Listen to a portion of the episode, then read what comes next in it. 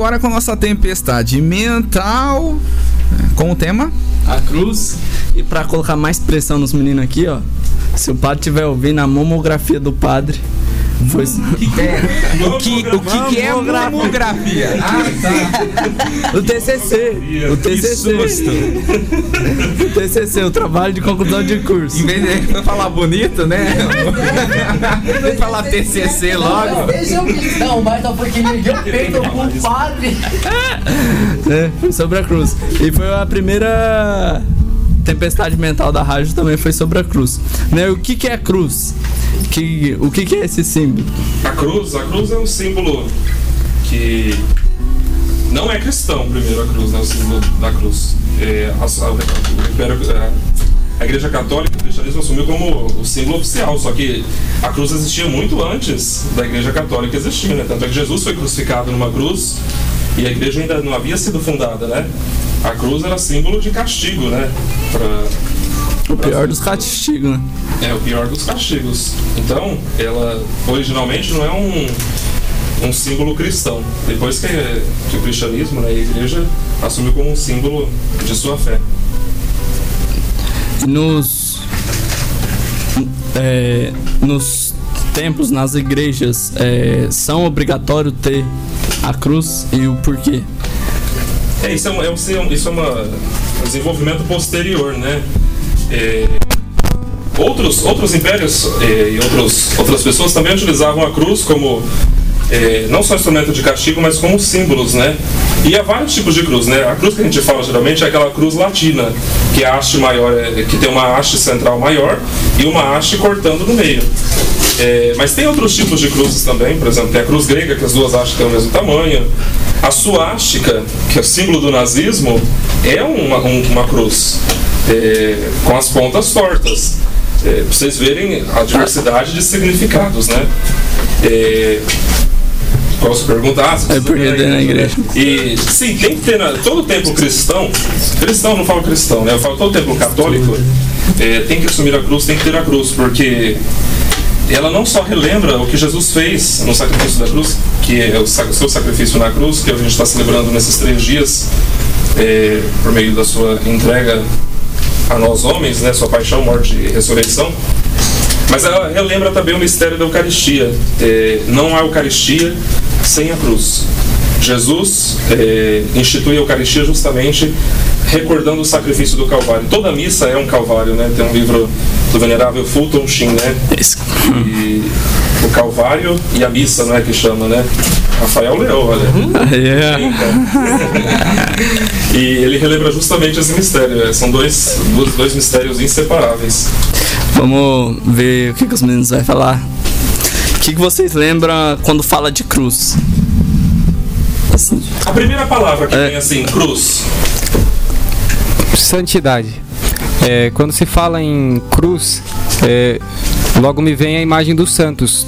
Porque todos os santos passaram por dificuldades, é, por sofrimentos. E quanto maior era o sofrimento, maior é a glória que nós vemos na, naquele santo. Maior foi a, a fama, por assim dizer, que aquele santo teve. Porque ele passou por todas aquelas dificuldades mas ele estava com os olhos fitos na, na cruz do Senhor, porque ali foi a maior lição que Cristo nos deixou.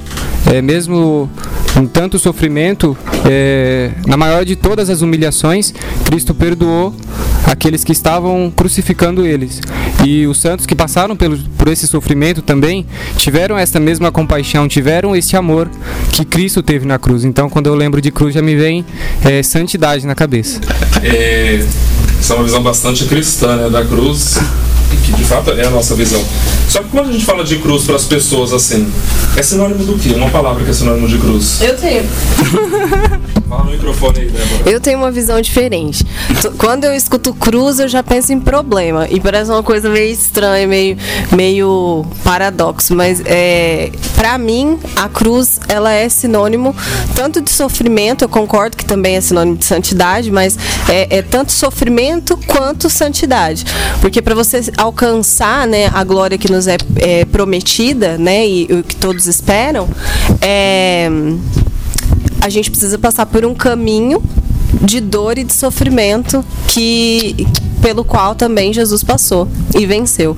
Então, todas as vezes que eu penso em cruz e olhando para minha vida pessoal, as minhas cruzes, né, a minha cruz, ela também é, lógico que não chega nem aos pés da, do tamanho de, da cruz que Jesus carregou, mas as no, os nossos martírios diários também são pesados e também são cruzes, até que ele mesmo fala, né? Toma a sua cruz e me siga. Então, eu acho que a cruz ela não é só uma coisa boa, não é só a vitória, mas também é todo o caminho que a gente tem que passar para chegar até a glória O eterna. sofrimento, né?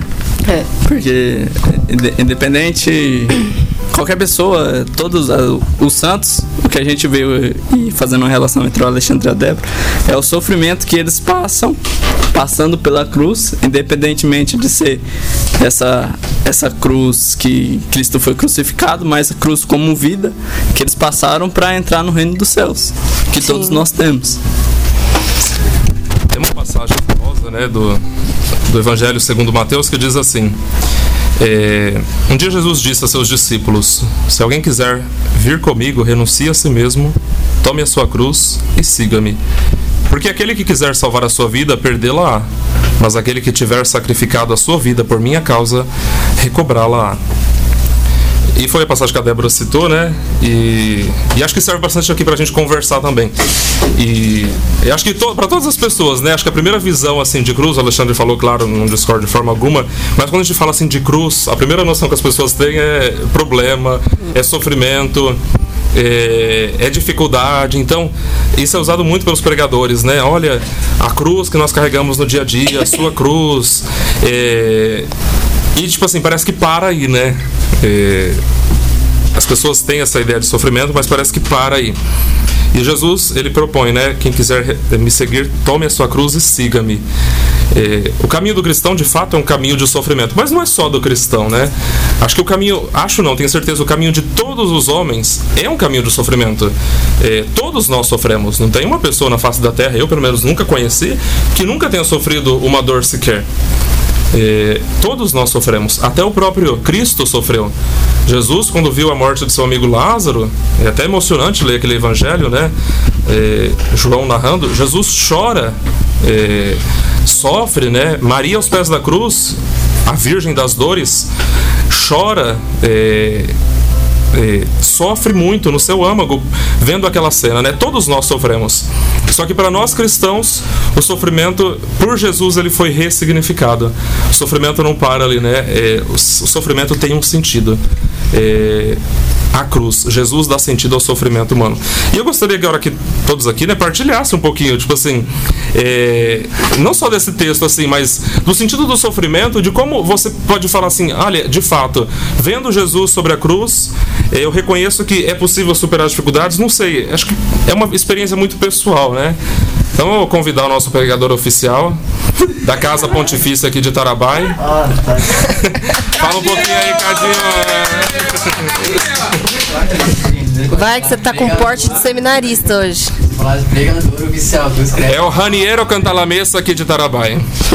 Conhece Raniero Cantalamessa? O pregador do Papa oficial. Gente, é tudo mentira que eles falaram. Eu. Tudo mentira! Nossa, né? Não, não. Tá acabando com a nossa Eu vou reputação. falar a verdade. Desculpa aí, Jesus. Não, é. Em questão de pregador, tá? Porque todo mundo pode pregar. Então, Inclusive, pra- hoje eu preguei um monte de roupa no varal. Mas tá bom, gente, voltando, é. Igual essa leitura que o Paulo acaba de fazer, e tudo que ela pôde falar. Pra mim, quando fala de cruz, igual a Débora, o Alexandre falou, duas coisas maravilhosas. E mais pra mim, o, o significado que guarda no meu coração é o amor. Pesa muito pra mim, porque quando nós temos algum problema, nós falamos, essa é minha cruz, eu devo carregá-la, de qualquer forma. Mas além disso, a cruz demonstra totalmente o amor, porque quando Jesus ali recebeu a sua cruz, ele a beijou e ali seguiu. Definitivamente nós também devemos pegar nossa cruz, beijá-la mesmo, que seja pesado ou não, e seguir em frente. Mesmo que venha desafios, batalhas, eu gosto de falar também que é só supondo que você não vai ter vitória sem cruz. É Exatamente que você, em uma batalha, em uma guerra, você, sem soldado nenhum, você vai ganhar. Então você precisa da sua cruz completamente, demonstrar que você está carregando ela orgulhosamente, com muito amor, e ali enfrentar tudo que tem para enfrentar. E é esse o meu pensamento, que eu tava pensando hoje, vindo pra cá, né? E é isso. Agora eu vou passar para o Rafael. O menino, uma benção aqui, ó. Ele fez um curso de pregadores também. Ele leu um livro. não deu Fiz pra nada terminar, não. né, Rafael? Fiz nada não. Eu fui em dois só, Robson, se depois você estiver ouvindo, depois você chama atenção. Tá bom. Ah, sei lá, quando. Não sei se é minha visão ou se é dos pregadores mesmo. Quando eu penso em cruz, eu penso mais em sofrimento. Mas é o sofrimento que traz amor para a gente. Todo sofrimento que a gente passa não é porque nós queremos. Às vezes é pelos outros também. A gente quer o bem do próximo, ou o nosso bem mesmo. Tipo, todos nós temos uma cruz. E todos nós conseguimos carregar essa cruz. Se nós não conseguimos, Deus não teria dado essa cruz para nós. Então, na minha visão, todos nós conseguimos carregar essa cruz. Não, não tem como a pessoa falar, ai, igual, sei lá, pessoa, não tô aguentando mais essa vida. Não tem isso. Se a cruz foi dada para nós, é porque nós aguentamos carregar. Minha visão é essa. Agora o Santiago vai falar um pouco. E, é justamente isso que Jesus deixou como exemplo, né? Ele morreu na cruz, se entregou para falar para nós que justamente é possível isso. É possível passar pela cruz, é possível carregar nossa cruz de cada dia, né? E após a cruz vem sempre a alegria, após a cruz vem sempre a vida, vem sempre a esperança. É, E é até interessante ter uma fala do Papa Francisco, né, que ele dizia assim que há muitos católicos com cara de Sexta-feira Santa, que vivem o ano inteiro como se fosse Sexta-feira Santa. E o que, que ele quer dizer, né? Às vezes carrancudos, às vezes em clima de morte, parece que é, é só o sofrimento, é só a dor, que é justamente o clima da Sexta-feira Santa, né? A gente vê aqui, viu ontem, né? E, e ele fala, né? Não há Domingo da ressurreição, domingo de Páscoa, sem Sexta-feira Santa. Não há ressurreição sem cruz, não há vida sem passar pela cruz, né? A cruz tem justamente esse sentido. E nos enche de esperança porque nos faz justamente acreditar nisso, né? Vai passar, o sofrimento é temporário. É, E mesmo a felicidade também é temporária. Aliás, os, os pequenos prazeres que nós temos nessa vida, eles são temporários. A verdadeira felicidade, o verdadeiro prazer, a verdadeira consolação não pertence a este mundo, né? Pertence ao céu. É, vai além disso, vai além desse. Nós temos pequenos momentos felizes, mas é, passam e passam até muito rápido, né? A gente fala que os momentos bons eles voam, né? Eles passam rapidamente. É, é justamente assim, né? A nossa vida é esse vai e vem, sofrimento, alegria, sofrimento, alegria, às vezes mais sofrimentos do que alegria, é, porque isso não pertence a este mundo, né? É, este mundo, de fato, é um mundo de muito sofrimento. É, a alegria verdadeira vem depois deste mundo, vem após a cruz, quando de fato nós nos encontrarmos diante do Deus que nos criou, né? Do Deus que nos salvou.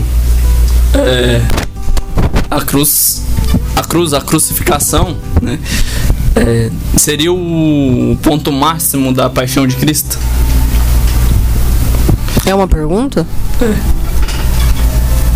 O que, que vocês acham? Tô pensando. A crucificação é o momento máximo? É justamente. Vocês querem falar alguma coisa? Falei aí, depois eu falo.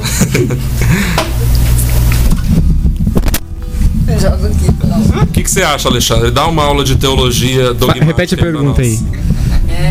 A crucificação é o momento máximo na paixão de Cristo. É o ápice na paixão de Cristo. Bom, eu acho que o conjunto é, que nós vivemos no Trido Pascal é o ponto máximo. Não poderia dizer foi só a crucificação, mas foi todo o conjunto que seria, porque também a ressurreição. Porque não para ali, como Paulo mesmo disse, não é a, a cruz e ali acaba.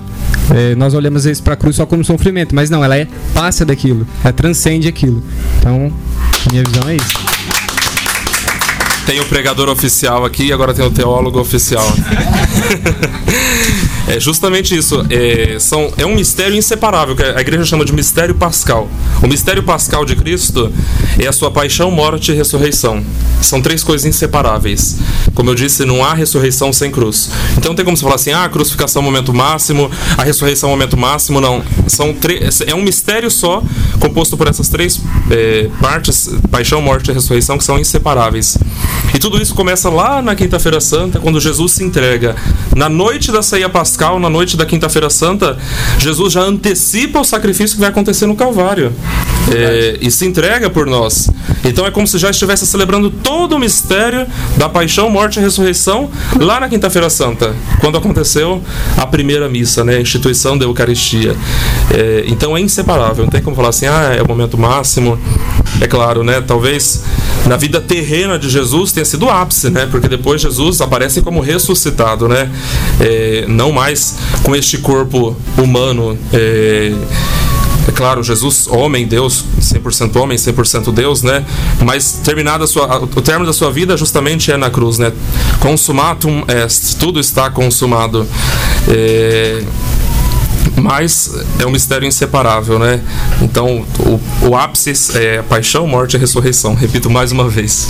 É, agora, agora vai vir a pergunta que vai iluminar muitas pessoas, eu acredito, porque pegando esse laço dessa última pergunta, é, muitas pessoas distorcem a cruz, acha que é, um, é a arma que matou Cristo, é algo só, é algo que matou o, o Messias e, e tipo leva a cruz como um, um instrumento de morte mesmo.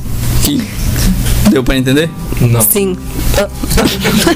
Eu não entendi. Eu entendi o que ele quis Traduz dizer. então, Débora. Vai, então a Débora vai falar um pouquinho mais. Ele antes, explicou. Chegou agora um convidado, outro convidado especial É. aqui. Geralmente ele não O vem. esquadrão tá gente. completo. É, geralmente ele Quase não vem, completo. mas hoje ele fez questão, né? Hoje esse, esse coronavírus tem transformado o nosso mundo. Vem aqui, Lu, dá um alô aí pro pessoal aí de casa. Fala só oi. Vai, fala um pouquinho aí. Boa noite, galera. Só isso? Sabe as palavras. Mas traduzindo o que o Lucas falou, bom, pelo menos o que eu entendi é que ele, ele explicou que para muitas pessoas a cruz é só a arma que matou Cristo, que foi aquilo que a gente estava conversando em off. É o símbolo da derrota, né? Mas como o, é, o Paulo falou e o Alexandre também falou, ela pode ter sido o ápice da vida terrena, né? Ou o sofrimento é, máximo de Jesus aqui. Mas não tem como a gente só olhar a morte, mas sim a ressurreição.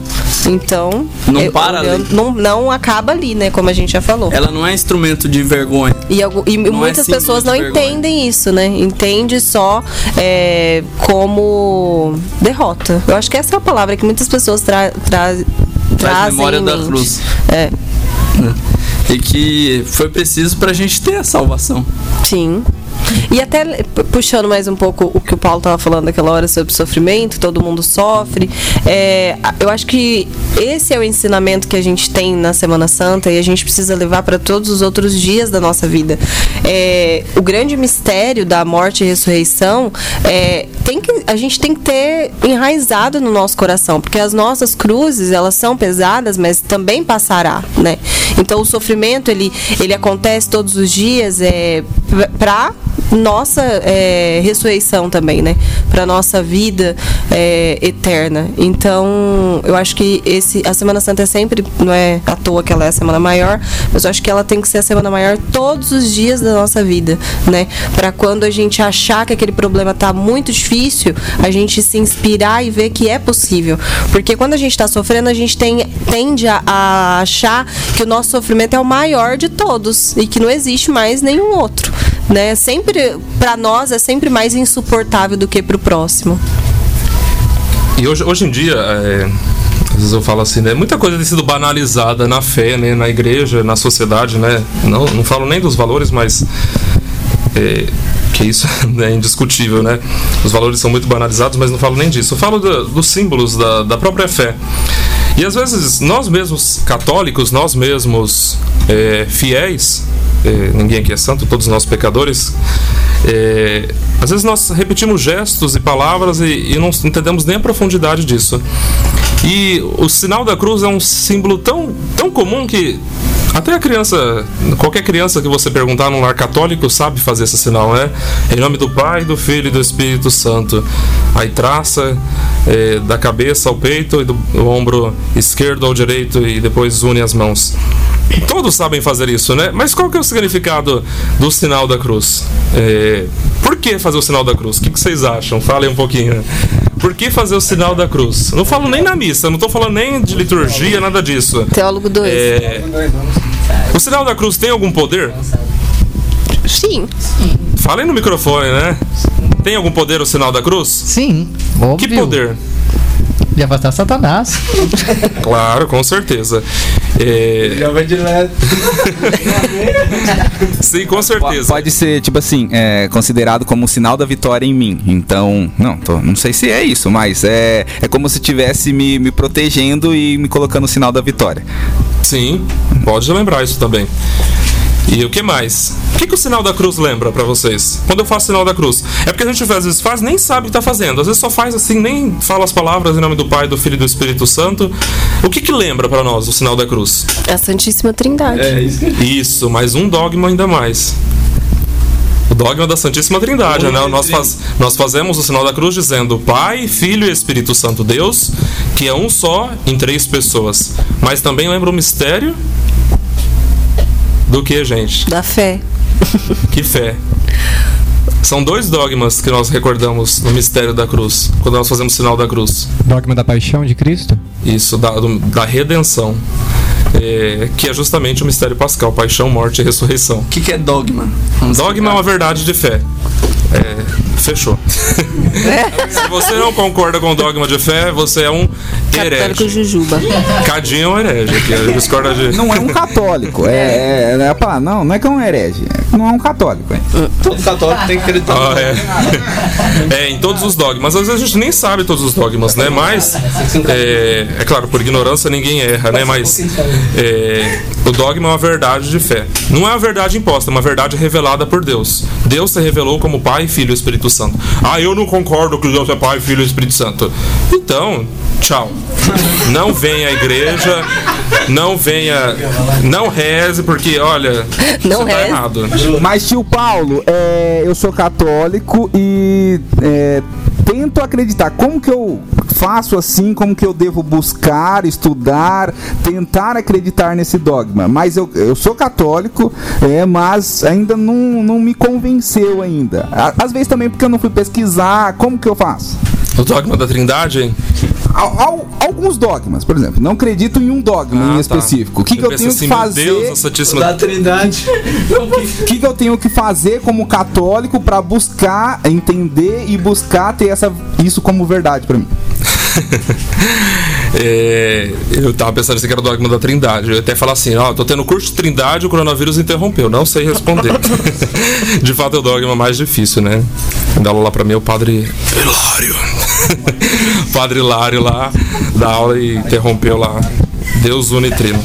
É, como, como aprender? Primeiro, é, pesquisando, né? Tipo assim, na igreja há três fontes de fé. É, muitos cristãos, né? Aliás, a maioria não, né? Que a maioria é católico pela, para, pela honra e glória de Deus. Mais de 1 bilhão e 300 mil, milhões de pessoas no mundo. É, mas, para a maioria de nós, cristãos que somos católicos, é, a Bíblia é uma fonte de fé, mas não a única. É, junto da Bíblia está a sagrada tradição e o sagrado magistério. Muitas coisas, João diz isso no capítulo 21, no último versículo do seu evangelho, que diz assim: Jesus fez e ensinou muitas e muitas outras coisas, mas se fossem escritas todas neste livro, né, todas em livros, não haveria livros no mundo que coubessem tudo isso. Não está escrito nessas palavras, mais ou menos assim, transliterando, né, parafraseando. E Jesus deixou muitos ensinamentos que não estão contidos na Sagrada Escritura. É, e isso vai passando de geração em geração, e quem tem a capacidade de interpretar isso são os bispos. Então, o católico que tem a consciência que ele deve estudar, aprender sobre a fé, porque isso é um dever nosso. Nós temos o dever de defender a nossa fé diante das pessoas. É claro, sempre com caridade, né? Então a pessoa vai lá e vai discordar de você, você não vai começar a xingar e brigar, porque Nossa Senhora faria isso. Coloque-se no lugar de Jesus. Ele brigaria com alguém para convencer que Deus é unitrino? Não. É, então, isso deve ser feito de maneira caridosa. Mas então você tem que buscar, você tem que procurar defender a sua fé. Às vezes muitas pessoas colocam você em xeque, até às vezes na porta da sua casa, no portão da sua casa, e você não sabe nem o que falar. O que, que eu falo? Não sei. Aí fica quieto. É, não é que você tem que ser orgulhoso falar assim, eu sei defender da fé, eu vou falar, falar. Não. Mas você tem que ter umas breves noções, né? Então, primeiro, leia a Sagrada Escritura. É, a Sagrada Escritura, eu, disse e repito, não é a única fonte de fé. Gente, mas se os católicos lessem a Bíblia, nossa, a igreja seria muito diferente. E não é só ler aquele texto que você gosta. Ah, eu só leio Lucas capítulo 3, Lu- Mateus capítulo 5. Claro, leia sempre a Bíblia. É, mas procure ler até aquilo que você. Às vezes tem até mais a, aversão. Eu, fa- eu uso até essa palavra porque tem uns textos da Bíblia que são assim, realmente uma incógnita. É bastante difícil de compreender. Eu faço teologia e. E eu tô lendo a Sagrada Escritura, às vezes eu abro assim e falo, gente, é, o que que fala isso? Às vezes eu mando até pra Débora uns textos lá e a gente ri muito às vezes, no, no grupo, né? E tipo assim, é difícil de entender, mas, gente, estudem, leiam a Sagrada Escritura. Ah, eu não tenho nenhum livro de nenhum teólogo nem nada. Se você pelo menos lesse a Bíblia aqui, acho que todos têm a Bíblia em casa, já seria um grande passo dado.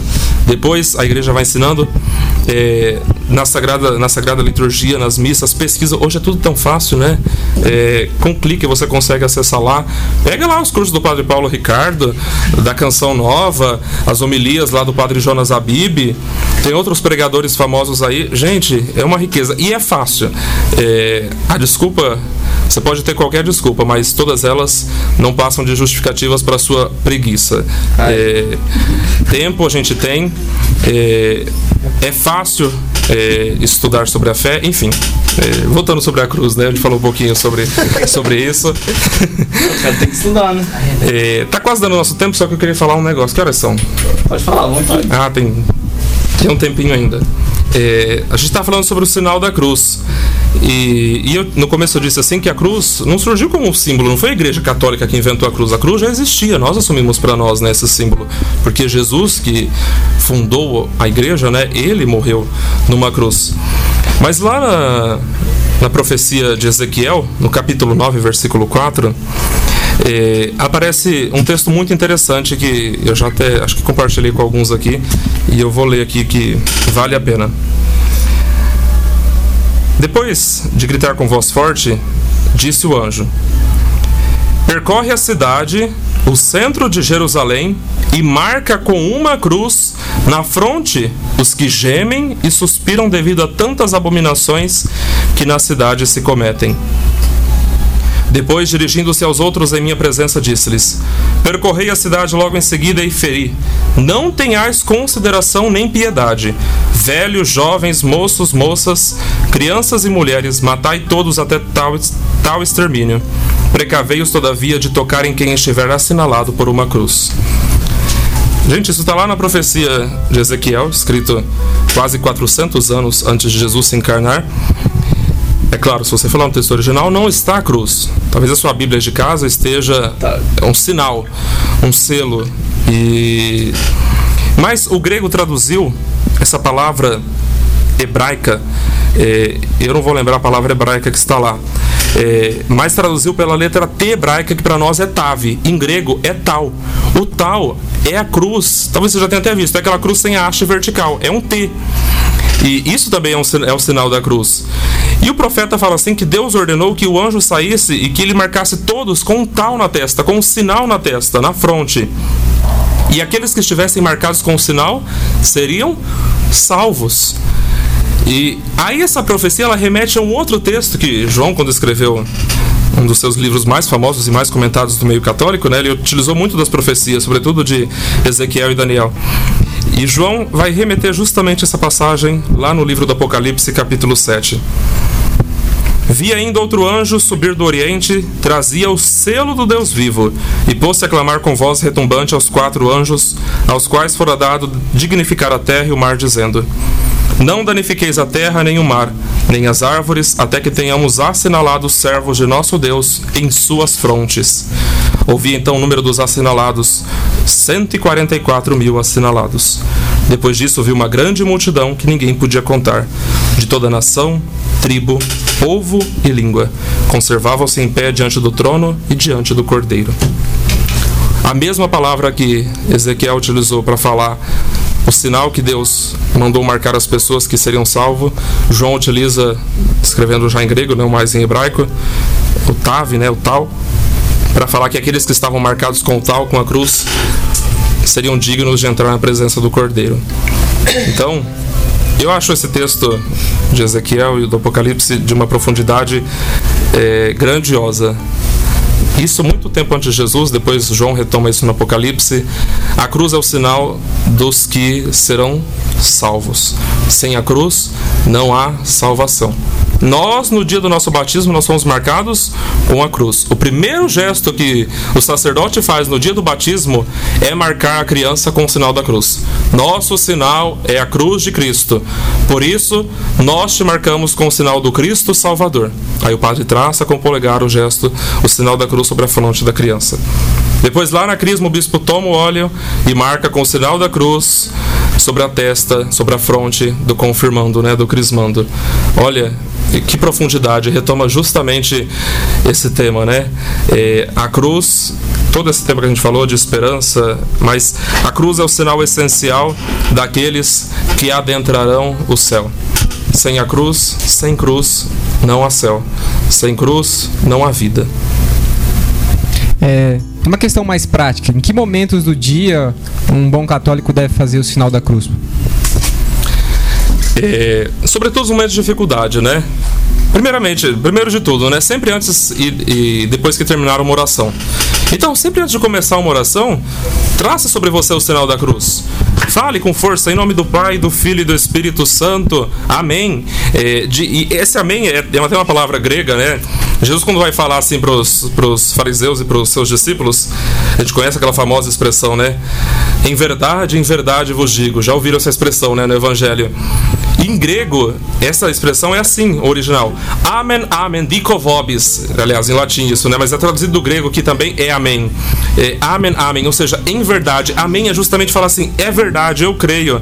Então, quando diz, em nome do Pai, do Filho e do Espírito Santo, amém. Olha, eu creio em tudo isso. Às vezes a gente nem entende o significado, mas eu creio. É, é verdade isso. Então, comece as suas orações assim, você vai estar recordando, olha, de dois grandes mistérios da fé da paixão, morte e ressurreição de Jesus, o mistério, da, o dogma da redenção, o mistério da redenção humana e também o mistério da Santíssima Trindade, que é quase que incompreensível, né? E outros momentos, eu tinha dito no início já, os momentos de dificuldade. É, a gente vai fazer várias outras orações, vai fazer várias outras coisas, faça o sinal da cruz. O Cadinho bem disse, né? A cruz é, afasta de nós Satanás, né? Afasta o inimigo. E, e justamente e, é, com essa intenção, olha, eu creio nisso. Deus vai nos revestir, não vai nos dar força, né? Para vencer as dificuldades, para vencer o inimigo. Então trace sobre você o sinal da cruz. Aí tem outros momentos, por exemplo, sempre que passar em frente à igreja, as pessoas estão perdendo esse costume. Faça o sinal da cruz. Tem gente que se prostra né, diante da igreja. mas faça o sinal da cruz. Não é pra falar aqui não, mas é o cadinho, tá, gente? Mesmo. Só falta ele deitar no chão na frente da igreja. Ah, a igreja é minha casa, eu vou prostrar toda vez. Ah, então, sempre que passar em frente à igreja, faça o sinal da cruz. Por quê? Para recordar que lá está Jesus, realmente presente. É, algumas pessoas fazem também o sinal da cruz antes das refeições. Faça o sinal da cruz também. Ah, eu não, não tenho costume de rezar um Pai Nosso, Ave Maria em casa. Faça pelo menos o sinal da cruz. Quer oração mais perfeita do que essa? Aliás, Pai Nosso é a oração mais perfeita, né? Mas quer oração bonita como essa, tão simples e bonita como o sinal da cruz? É... Aí tem outros costumes, né? Às vezes algumas pessoas fazem sinal da cruz quando passam diante de um cemitério para rezar pelas almas, mas isso é mais o costume. Mas guarde isso sempre nos momentos de dificuldade é... e sempre antes de iniciar e ao terminar suas orações, termine e comece com o sinal da cruz. Recordando justamente esse mistério que a gente disse. Amém? Amém. Amém. Alexandre Amém. vai partilhar conosco um trecho aí da Sagrada Escritura, lá da primeira carta aos Coríntios. E, e São Paulo, né, o grande apóstolo Paulo, tem uma mensagem para nós que é antiga, mas muito atual. Rapidinho. A cruz, a morte de cruz foi a morte mais dolorosa que um homem já passou e já sofreu? A morte de cruz foi a morte mais do- dolorosa e sofrida que um homem já passou? Fala a verdade, não. Tem muitos outros sofrimentos piores do que a cruz, né? É, Jesus mesmo pergunta aos seus discípulos, né? Podeis beber o cálice que eu vou beber? Eles também iriam sofrer muito também, como Jesus sofreu. É, e há, há mortes muito piores do que ser crucificado. A gente vê na, na tradição da igreja os mártires, os cristãos que morreram de jeitos horríveis, de modos horríveis. São Bartolomeu, pra vocês terem noção, ele foi amarrado e foi desfolado. O que que é ser desfolado? É arrancar sua pele. Você tá vivo lá, vão cortando sua pele, vai puxando sua pele e fica só a carne. Gente, imagina que dor excruciante é esta. É, não dá nem pra imaginar. E ele ainda não morreu, né? Teve que decapitar ele depois. É, São Simão, é, é que eu não sei, tá? Alexandre tá falando, eu lembro desse trecho aí, mas o Alexandre é uma fonte confiável, tá, gente? É, São Simão, ele foi cerrado ao meio. Você tem noção? Abre suas pernas, prende seus braços e passa o serrote um de cada lado, e você lá, vivo. São situações, dores horríveis. Mas em Jesus, a cruz assumiu um significado e um sofrimento muito maior do que nós podemos imaginar. Porque o sofrimento de Jesus não era simplesmente físico. O sofrimento de Jesus era psíquico, era espiritual. Ele carregava sobre si os nossos pecados. A gente leu ontem na profecia de Isaías, né?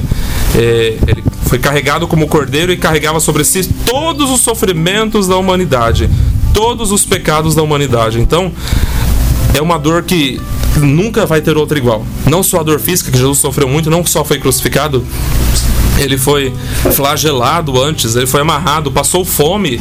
Imagina a fome que Jesus passou até ser crucificado, passar seis horas é, pregado numa cruz, carregar a sua cruz, é, ser coroado de espinhos, que segundo a tradição, alguns santos dizem que os espinhos foram capazes de perfurar o seu crânio. É, a gente não consegue imaginar uma dor como essa, né? Então, em Jesus a dor, ela é muito maior do que nós podemos imaginar. Bom, então eu vou ler. É, é tirada do primeiro, da primeira carta de Coríntios, é, versículo 18, capítulo 1, versículo 18. A linguagem da cruz é loucura para os que se perdem, mas para os que foram salvos, para nós é uma força divina. Os judeus pedem milagres, os gregos reclamam a sabedoria, mas nós pregamos Cristo crucificado, escândalo para os judeus, loucura para os pagãos. É, neste trecho fica bem claro para nós é, que nós devemos pregar o Cristo crucificado. A maior lição para nós de cristão é o Cristo crucificado na cruz. Nós vemos por aí muitas pessoas que dizem que ali foi a derrota de Cristo, mas para os olhos pagãos, para o mundo secular, tudo em Cristo é uma contradição. E para eles a morte foi o fim. A morte foi onde acabou tudo. A morte é onde se encerra, mas na verdade ali é onde se inicia toda a, a salvação. Ali que Cristo é, vence tudo aquilo que poderia acabar com a nossa vida. E ali ele se entrega por nós. O Cristo crucificado é, é, a loucura para nós. E este sofrimento que nós temos que passar, e como Paulo disse, que todos vão passar por sofrimento, tanto os cristãos quanto os não cristãos vão passar por sofrimento, cabe a cada um escolher. Que tipo de sofrimento? Você quer sofrer pelo quê? Você quer sofrer por quem? Você quer sofrer por Cristo ou você quer sofrer pelo mundo? Mas por Cristo nós temos a garantia que depois, depois da cruz, vem a ressurreição, vem a alegria. E para o mundo nós não temos essa certeza. Então fica aí. Que a Santa Cruz seja para nós a cruz de Cristo.